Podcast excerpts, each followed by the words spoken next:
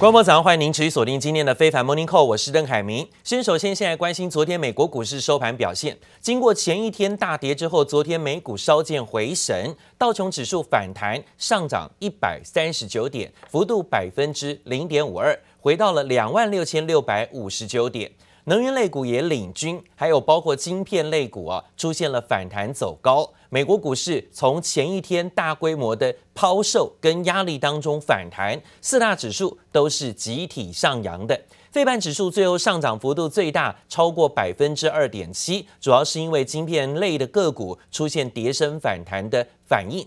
道琼指数也收涨超过百点，创五个交易日以来首次的收红。而距离美国总统大选剩不到五天了，众议院议长裴洛西今天敦促美国的财政部长梅努钦最好在大选之后赶快的重启会谈，并且达成纾困协议。Pelosi wrote in a letter to Treasury Secretary Steven Mnuchin this week.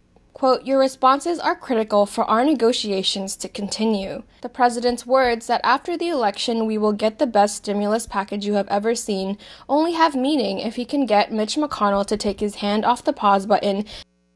裴洛西在最新致信给川普高级政府谈判代表当中提到，希望在二零二零年大选之后重启会谈，并且达成协议。因为新冠疫情现在呢不断的激增，各地的防疫限制威胁也迫在眉睫，所以裴洛西也对梅努钦为首的白宫代表团说，目前双方是希望针对新冠疫情测试州跟地方政府救济。改善失业保险，还有企业责任保护等等问题，希望川普总统赶快的来面对跟解决。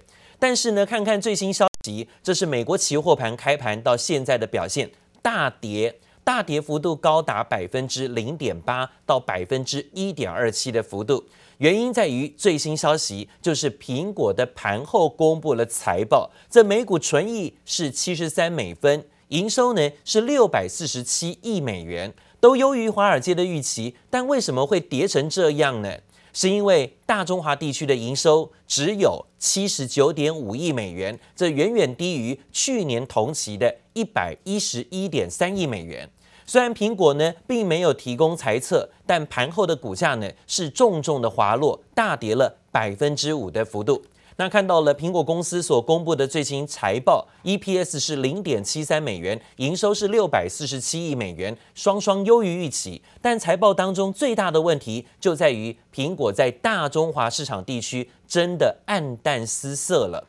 那现在看起来，虽然预约的数字哈，预购的数字好像很好，但是呢，跟去年跟之前的同期相比，营收是大大衰退。所以看得出来，中国的。果粉啊，好像真的有这种爱国心，开始呢不再那么热衷买苹果的新手机。在大中华地区的营收只有七十九点五亿美元，远远低于去年同期的一百一十一亿美元。而且苹果并没有提供财测，这点事情让市场呢开始更为担心。难道对于未来财测更担心吗？导致盘后呢是大跌了百分之五的幅度。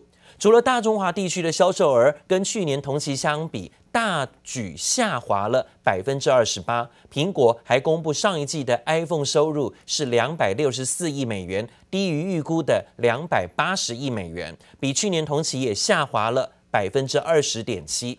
这次苹果呢没有提供本季财测，代表投资人跟分析师就无法得知苹果如何看待本季推出的第一支五 G iPhone 的销售量表现如何。尽管执行长库克说很多因素让自己对于 iPhone 十二的销售量还是感到乐观，还透露今年还可能推出新的产品，包括用苹果自己设计的晶片所设计出来的新笔电。但短期之内呢，难以挽回投资人的信心。昨天股价大跌了百分之五的盘后表现，美国期货盘立刻来看到，现在美国期指呢是大幅度下挫，跌幅呢也蛮重的啊，达到了近百分之一左右。尤其是纳斯达克期指的下跌幅度超过了一百二十九点，幅度高达百分之一点一四。道琼期指跌了两百点，幅度百分之零点七五，而标普期指跌了二十八点，幅度百分之零点八六。昨天美股稍见反弹，但前一天大跌了九百多点，昨天只小涨了这一两百点啊，今天呢又跌回去了。在期货盘的最新表现，特别留意，主要就是苹果的财报。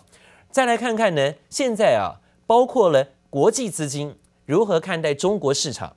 现在美国不断的在川普政府积极的打压美国，在对于中方的很多产品、科技业，还有包括相关的金融业的限制，现在呢却阻挡不了外资啊，却频频呢要加码投资陆股，甚至包括投入到陆股新 IPO 的这种举动。阿里巴巴旗下负责营运支付宝的蚂蚁科技集团。原本称为蚂蚁金服哦，即将呢上在上海科创板跟香港交易所双重上市。十月二十七号开始招股，被大量的超额认购之后，蚂蚁集团决定啊，提早在昨天啊前天啦哈二十八号呢就截止招股了。那昨天最新的数据显示，它可能会成为史上最大的 IPO 上市案。蚂蚁集团正在准备 IPO，路透报道呢，有两名消息人士透露说，美国国务院已经提案呢，要把这个川普政府提出把蚂蚁集团纳入所谓的实体清单来做制裁，但是目前呢，还没有清楚看到美国政府什么时候会检视这项提案，会正式提出想要呢把它列入贸易黑名单。就是因为怕啊，这种新的金融销售跟金融服务的模式会大举翻转全球的金融市场，甚至全球的金融呃科技业的发展。现在呢，川普政府传出呢，考虑要把蚂蚁集团纳入贸易的黑名单当中，持续的想要打压中国的科技进步。但是最新消息却显示呢，川普政府内部的中国强硬派试图的要遏止美国投资人参与蚂蚁集团的 IPO。但是现在看起来，在 IPO 的金额居然高达三百五十亿美元，刷新了全球的新上市 IPO 的记录。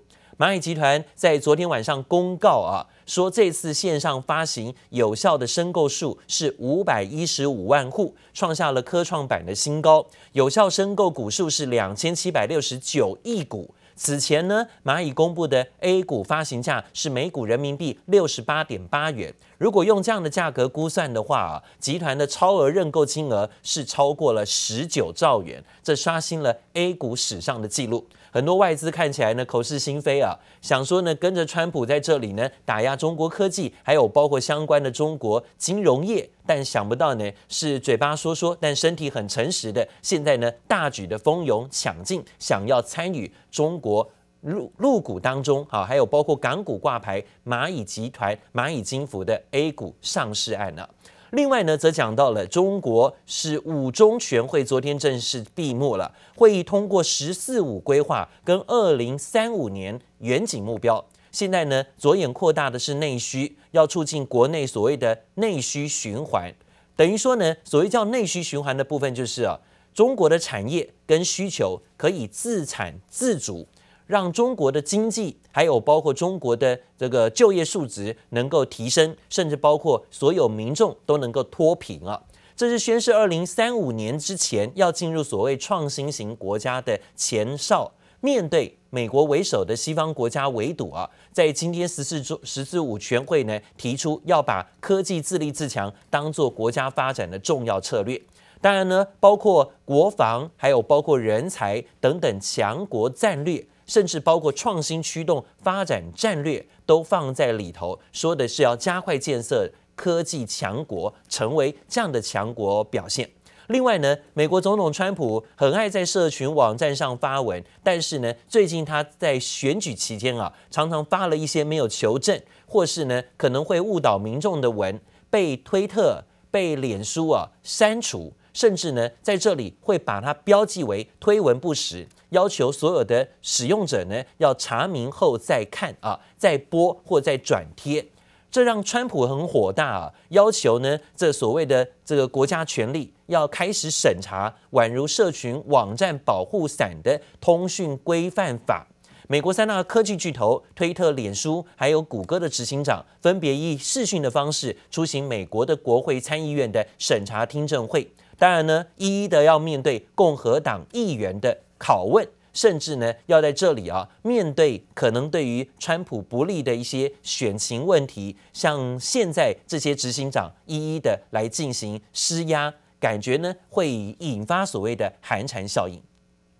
美国三大科技巨头推特、脸书和谷歌执行长又被国会叫来开会，三人以视讯方式出席参议院听证会。共和党参议员克鲁兹劈头就对推特和脸书先前封锁《纽约邮报》对拜登儿子杭特电邮门丑闻的报道进行拷问。Why did Twitter make the decision to censor the New York Post? Uh, we had a hack materials policy. Um, that we when was that policy adopted? Uh, in 2018, I believe. In 2018, go ahead. What was what, what was the policy? So the policy is around um, limiting the spread of materials uh, that are hacked. Um, we didn't want Twitter to be a distributor for hack materials. 这场听证会之所以举行，是因为美国总统川普老爱在社群媒体上发文，但常常被指是散布假讯息，曾经遭到脸书删文，推文也曾经被推特下标记，认为发文不实，让川普一气之下要求审查，号称是社群网站保护伞的通讯规范法第两百三十条。Who the hell elected you? and put you in charge of what the media are allowed to report and what the American people are allowed to hear? And why do you persist in behaving as a Democratic super PAC? We're not doing that. Uh, and this is why I opened um, this hearing with calls for more transparency. We realize we need to earn trust more. 三位科技巨擘同声一气，表示法案对于网络言论自由很重要。祖克伯也抱怨夹在两党中间很难为。 Democrats often say that we don't remove enough content, and Republicans often say we remove too much. And the fact that both sides uh, criticize us doesn't mean that we're getting this right, uh, but it does mean that there are real disagreements about where the limits of online speech should be. 整场听证会有如两党大乱斗，民主党参议员批评举行听证会根本是为了选举，川普则是推文痛骂科技巨擘，前置保守派言论。他赞成废除通讯规范法第两百三十条。川普和社群媒体之间的战争看来还有得吵。记者蔡嘉玲、赖婉君综合报道。当然，出这样的手，还有包括做这种媒体的相关言论、啊检查等等的问题，为的都是这几天即将要做最后的选举，各党都希望对自己有利一点。美国总统川普跟民主党的总统候选人拜登都选在二十九号在摇摆州佛罗里达州啊进行造势，这里呢被专家预测是重要的选举章鱼哥。两个人造势的时间差距不到几个小时，互别苗头的味道相当明显。I'm thrilled to be here in my our home state, Florida. I love this state and I love the people of this state. And five days from now, we are going to win Florida. We are going to win four more years in the White House. This is historic prosperity. Another major tax cut to go along with the biggest tax cut in the history of our country. And record job growth. And Joe Biden's plan is to deliver punishing lockdown. Ladies and gentlemen, the heart and soul of this country is at stake. Right here in Florida. It's up to you. You hold the key. If Florida goes blue, it's over. It's over. 我们看到了今天拜登呢在这里啊持续的猛攻川普，在现场许多的造势活动都防疫不力，这可能会让最近呢美国的疫情不断的飘高，主要就是因为呢看到他底下很多支持者几乎都不戴口罩。多数都没有保持安全的社交距离，是在举办所谓的超级传播者大会啊。那根据美国 NBC 最新的民调显示，拜登在佛州的领先是领先川普四个百分点，但这项民调的抽样误差也是正负四个百分点，所以显示的在这个重要的摇摆州当中，两个人的选情是很焦灼的。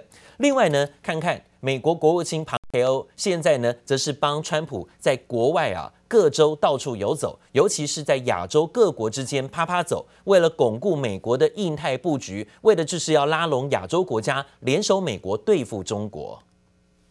Today's charges reflect yet another example of China's ongoing and widespread lawless behavior and our refusal to tolerate it. 美国司法部和联邦调查局宣布起诉八名参与中国猎狐计划的特工，并逮捕了其中五人。Since 2014, at the direction of Chinese General Secretary Xi Jinping, China has been engaged in a global operation known as Fox Hunt. With today's charges, we have turned the PRC's Operation Fox Hunt on its head. The hunters became the hunted, the pursuers the pursued. 中国的猎狐计划本意是要追捕逃往海外的高官，但美国政府痛批这项计划已经成了中共在海外铲除异己的工具。美国国务卿庞培欧正在亚洲拉拢盟友对抗中国。中国二零一一年就在马尔蒂夫开设大使馆，如今美国也宣布跟进，要和中国抗衡较劲。Our law-abiding nations reject the unlawful claims made by the Chinese Communist Party in the South China Sea. 庞培欧下一站来到印尼，赞扬印尼维护南海主权。中国依据所谓的九段线主张的南海主权与印尼纳土纳群岛海域部分重叠，美国借机拉拢印尼，和美国站在同一阵线。Welcome the example Indonesia set with decisive action to safeguard its maritime sovereignty around the Natuna Islands. 庞培欧这趟亚洲行原本只预定走访印度、斯里兰卡、马尔蒂夫和印尼这四个国家。越南外交部周三宣布，庞培欧将在周四、周五两天访问越南。他这一路上不断严厉批评中国，接下来的越南行同样引发关注。One delegation could not support the candidacy of Dr. Ngozi and said they would continue to support South Korean Minister Yu. That delegation was the United States of America. 美中两国的较劲也闹进世贸组织 WTO，遴选委员会推举奈及利亚前财政部长伊维拉担任 WTO 新任秘书长，偏偏美国表态反对。美国力挺的是南韩产业通商资源部通商交涉本部长俞明熙。奈及利亚前财政部长伊维拉拥有美国和奈及利亚双重国籍，但美国总统川普对于多数非洲国家亲中国的立场相当感冒。WTO 秘书长人选过去向来采用共识。这次如果各国无法取得共识，恐怕破天荒必须采用投票方式选出新任秘书长。记者王新文、李菁综合报道。而讲到距离美国总统大选剩下五天了，美国人提前投票的人数是明显的冲高的啊，跟前几次的选举相比，今年的投票率可能会很高。但是呢，也有人认为是因为疫情的关系，所以让大家啊急着在之前先分散投票，而不会挤在十一月三号才投。但是最近呢，美国的每周新冠疫情的肺炎确诊人数不断的也在飙新高的记录。美国二十九号突破每周确诊人数的记录，超过五十万人在过去一个礼拜之内确诊，而且二十五个州现在确诊的人数都在攀高。威斯康星州、北达呃北达科他州还有南达科他州疫情都是最为严重的。随着冬天来临，许多人都聚集在室内，确诊人数越来越高。美国现在主要的疾管单位啊也认为说。现在美国的单日新增确诊数会在未来几周之内，甚至本周之内会跨越十万个人的门槛。另外是欧洲疫情不降反升，现在呢也看到包括德国跟法国都展开啊相关的封锁行动。西班牙国会也宣布通过延长全国紧急状态六个月，也代表说会延长紧急状态一路到明年的五月底。民众都禁止跨地区的移动。